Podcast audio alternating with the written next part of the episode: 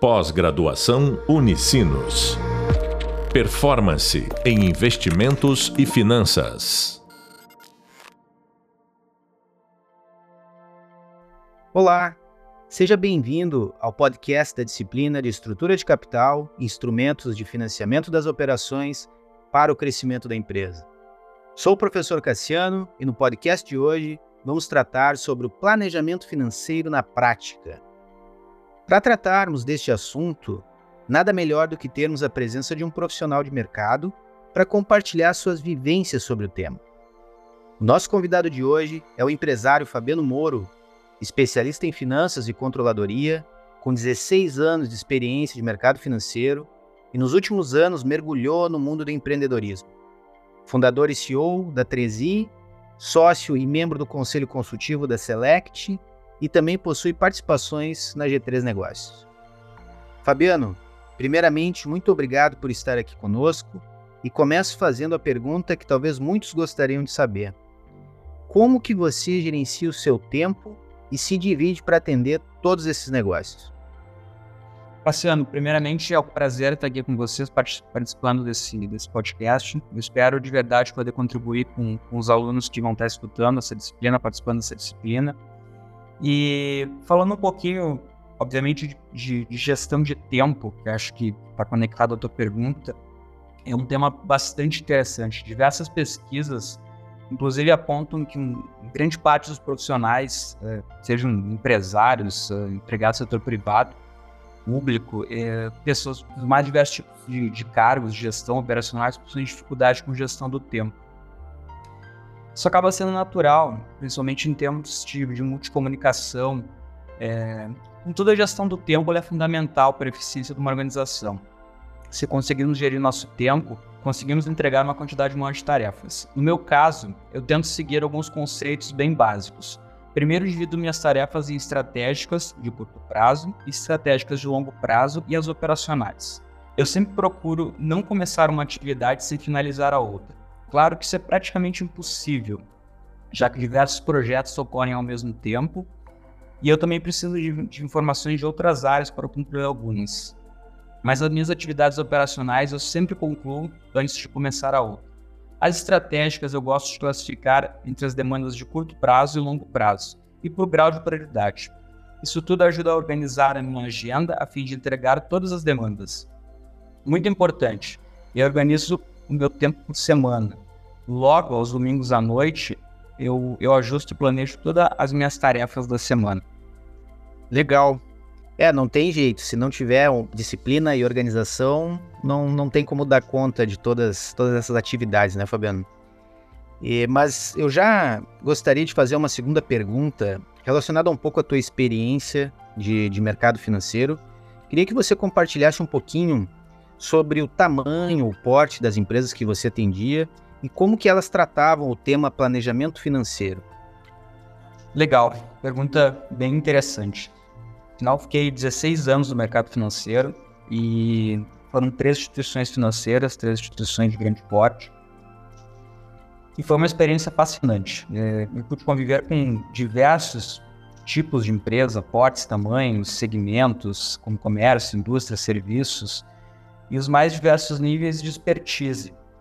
Mas, resumidamente, é, na minha carreira eu, eu, eu, atuei no começo, obviamente, com empresas menores de até 10 milhões de receita. Depois eu comecei a atuar com empresas de até 100 milhões de anos de receita e, por fim, eu atuava com empresas de até 500 milhões. O interessante sobre o planejamento financeiro é que eu entrei no mercado financeiro ainda no momento de transição, nos anos 2000, é, quando o Brasil experimentava pela primeira vez uma, uma estabilidade na, na sua moeda. E, em um momento de inflação controlada, isso era novidade para nós brasileiros na época. Nos anos anteriores, o tema de gestão financeira não, não era muito abordado pelas empresas, por diversos motivos. Primeiro, porque o cenário de hiperinflação era quase impossível fazer qualquer tipo de previsão adequada. E segundo, porque as distorções que eram geradas pela ineficiência das empresas também eram corrigidas pela hiperinflação. A partir dos anos 2000, esse cenário mudou.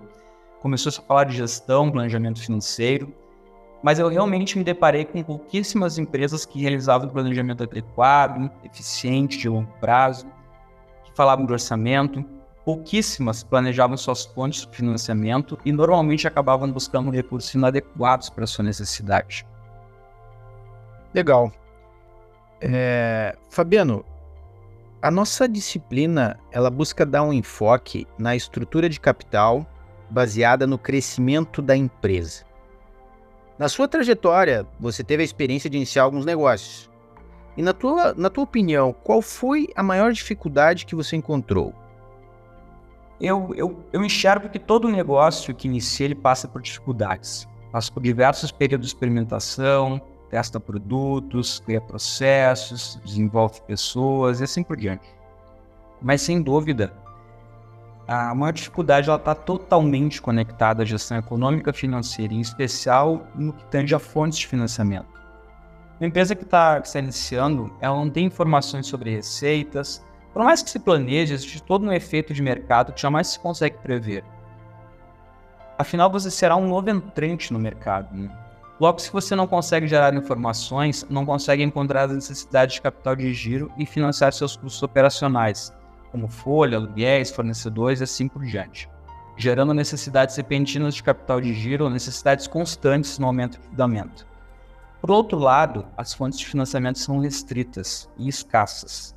Afinal, quem quer colocar grana num negócio que está começando e que ainda não foi testado? Então, para resumir, as maiores dificuldades que passamos foi a gestão do nosso capital de giro e encontrar as melhores e mais adequadas fontes de financiamento. É interessante o, o teu relato, porque em algumas das minhas aulas de finanças eu sempre comento com os alunos que essa, o tema gestão de capital de giro ele está ligado com as finanças de curto prazo, né? E nós sabemos que a literatura ela se divide em finanças de curto e longo prazo. Eu sempre brinco com os alunos assim, é muito importante as finanças de longo prazo, mas não esqueçam das de curto prazo, porque senão não vai precisar, né, dar atenção para nenhuma das duas, que não vai ter longo prazo, né? Mas enfim, uma pergunta rápida aqui. Você acredita que a empresa jamais pode abrir mão do crescimento? Eu sou bastante suspeito para falar, porque eu, eu acredito que, sem sombra de dúvidas, uma empresa jamais deve abrir mão de crescer. E eu vou começar essa resposta contando uma história, uma história real de um empresário que eu conheci em 2005. A época ele tinha 50 anos de idade, tinha uma, uma empresa com uma receita anual de 10 milhões, era uma empresa relativamente pequena, tratava-se de uma indústria, ele era engenheiro mecânico de formação, e nós estávamos num almoço de negócios e eu perguntei a ele qual o tamanho que você gostaria de chegar. E a resposta dele foi bem interessante, eu nunca esqueci.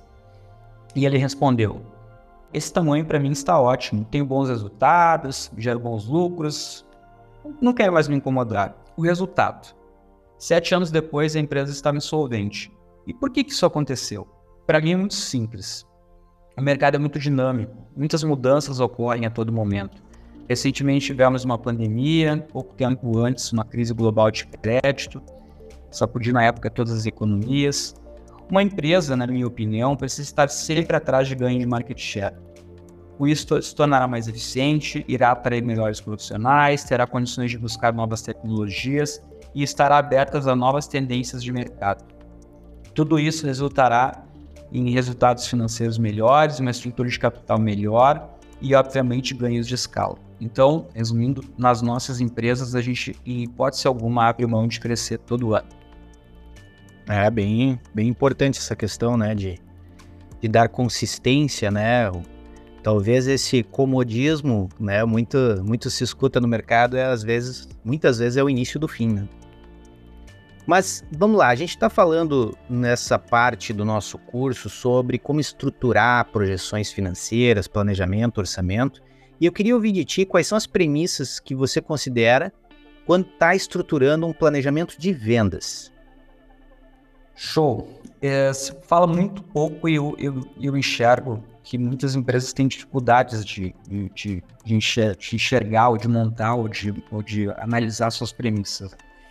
Eu gosto de considerar algumas. E a primeira está totalmente conectada à resposta anterior, né? que é quanto nós queremos crescer. E quando eu falo de crescer, eu quero dizer realmente ganho de market share. Depois, para os nossos negócios, existem variáveis de mercado bem importantes, como o crescimento da economia que influencia as vendas no varejo, e o apetite que as pessoas têm em fazer investimentos. Ainda, fatores econômicos, como a previsão do dólar, é muito importante, pois no, o dólar no Brasil tem uma relação muito forte com a inflação, e no nosso caso, com o custo do produto. Por fim, a taxa de juros, a famosa Selic, também determina o acesso a crédito que a população terá e, por consequência, influenciará positivamente ou negativamente as nossas análises. Já no fator mercado, juntamente com o nosso time de finanças, nós gostamos de analisar as, as, os investimentos em pessoas, novas tecnologias, bem como projeções para os novos produtos e serviços. Esse é, resumidamente, um pouquinho das premissas que nós usamos. É, é, interessante porque quando a gente, enfim, participa de alguma consultoria, né, sempre se fala muito em orçamento, planejamento, e, e olha só a quantidade de, de premissa importante, não só interna do negócio, como a, a importância de um profissional ter uma visão sistemática né, de, de economia para poder calibrar bem né, as premissas. Mas legal. Eu queria agora um depoimento, porque você tem a experiência de ter ficado em ambos os lados da mesa, né? Uh, no banco e empresa. Então, qual, qual a diferença da empresa que trabalha com planejamento e a que não tem planejamento? Na hora de buscar um crédito no mercado. Vamos lá, seu Cassiano. Vou tentar explicar essa, essa tua pergunta com uma metáfora, né? É, imagina você num, num, barco sem uma bússola, sem coordenadas e navegando numa revolta. Assim seria uma, uma, uma empresa é, sem, sem, sem planejamento. Imagina tu chegar para trabalhar no quinto dia útil é, na empresa olha para o seu extrato e não tem grana para pagar a folha. Ou tem uma fatura importante, um fornecedor vencendo e não se deu conta que, teria, que não teria caixa para pagar. Imediatamente você vai ligar para o seu gerente do banco dizendo que precisa de capital de giro. E o resultado? Você terá acesso às piores linhas do mercado, menores prazos, maiores taxas, piores garantias. Claro, isso tu conseguir algum tipo de recurso, né? Essa rotina constante de falta de planejamento normalmente viabiliza uma, uma companhia no longo prazo. Eu presenciei muito isso na minha época de mercado financeiro. E a nossa meta dentro da 3i sempre foi não errar nesse quesito. Precisamos ter o nosso horizonte muito claro, a fim de nos anteciparmos em até um ano com as nossas necessidades de capital de giro. Obviamente, por algumas vezes, o cenário muda e precisamos mudar a rota do nosso barco rapidamente mas isso precisa ser a exceção, não a regra. Eu vi diversas empresas de médio porte fazendo um cheque especial com taxas de até 12% ao mês como capital de giro. Isso mesmo. E vamos pensar juntos. Quantas empresas geram 12% de lucro líquido? Resumindo, planejar suas necessidades remete a termos tempo para encontrarmos as melhores condições e as mais adequadas linhas de crédito no mercado. É, é muito legal a tua visão, né? Porque tu, enfim, tu trabalhou do lado do banco, agora tá aí tocando empresas. E, eu sempre comento em algumas aulas que muitas, muitos empresários e gestores acabam terceirizando a decisão, né? Que é isso que você acabou de citar, né? Chega ali uma situação com falta de caixa e simplesmente transfere a responsabilidade para o banco, né? Então é, é interessante isso que, que você falou. Uh, Fabiano, a gente vai, a gente está se encaminhando para o final do nosso podcast e eu queria fazer uma última pergunta para você, que é considerando que, que há 10 anos aproximadamente, você que era um aluno, estava aqui na Unicinos cursando um MBA em finanças, é, compartilhe com a gente como essa especialização é, contribuiu na tua trajetória. Cassiano, eu, eu sou um cara muito adepto e prego muito que todo ser humano deve buscar desenvolvimento constante. Ou seja, precisa estar em constante aprendizado, seja no que eu chamo de método tradicional, como uma graduação, um MBA, uma especialização, ou até mesmo através de leitura de livros, cursos, etc. No meu caso, é, o MBA da, de Finanças da Unicinos foi fundamental. A época eu ainda estava no mercado financeiro e, e os meus diálogos com empresários, tudo ficou mais claro. As informações que eu captava das empresas passaram a ser bem mais técnicas e me ajudavam na tomada de decisão e na concessão de crédito. Nesta época eu já era sócio da G3 e pude aplicar diversas estratégias para o negócio, como por exemplo gestão de custos por método centro de custo. E mais adiante, já aqui na 3i, e graças ao conhecimento sobre tributos que tivemos ainda neste MBA, aplicamos gestão eficiente dos impostos, que vem melhorando nossos resultados. Também no início da transi podemos aplicar técnicas de orçamento para ajudar com, com o processo de decisório nas tomadas de recursos e reinvestimento. Resumindo, o MBA da, de Finanças Unicinos foi transformador para os nossos negócios. Legal, Fabiano. Eu sempre comento que a gente, o gestor, né, o papel do empreendedor, do gestor financeiro, o tomador de decisão, ele sempre vai se apoiar, né? A melhor decisão sempre se apoia em, em conhecimento, né? Experiências. Então é importante os, os alunos escutarem né, essa tua visão de, de mercado. A gente vai se encaminhando para o final desse podcast. Eu gostaria de agradecer mais uma vez pela participação do nosso convidado, especialista em finanças, empresário Fabiano Moro. Obrigado, Fabiano. Obrigado, Cassiano. Sempre que precisar, estamos disponíveis. Foi um prazer participar. Você acabou de ouvir o podcast sobre planejamento financeiro na prática. Eu sou o professor Cassiano. Buscamos aprofundar neste podcast os aspectos práticos do conteúdo que estamos estudando em nosso hub visual e nosso hub de leitura. Até a próxima! Pós-graduação Unicinos. Performance em investimentos e finanças.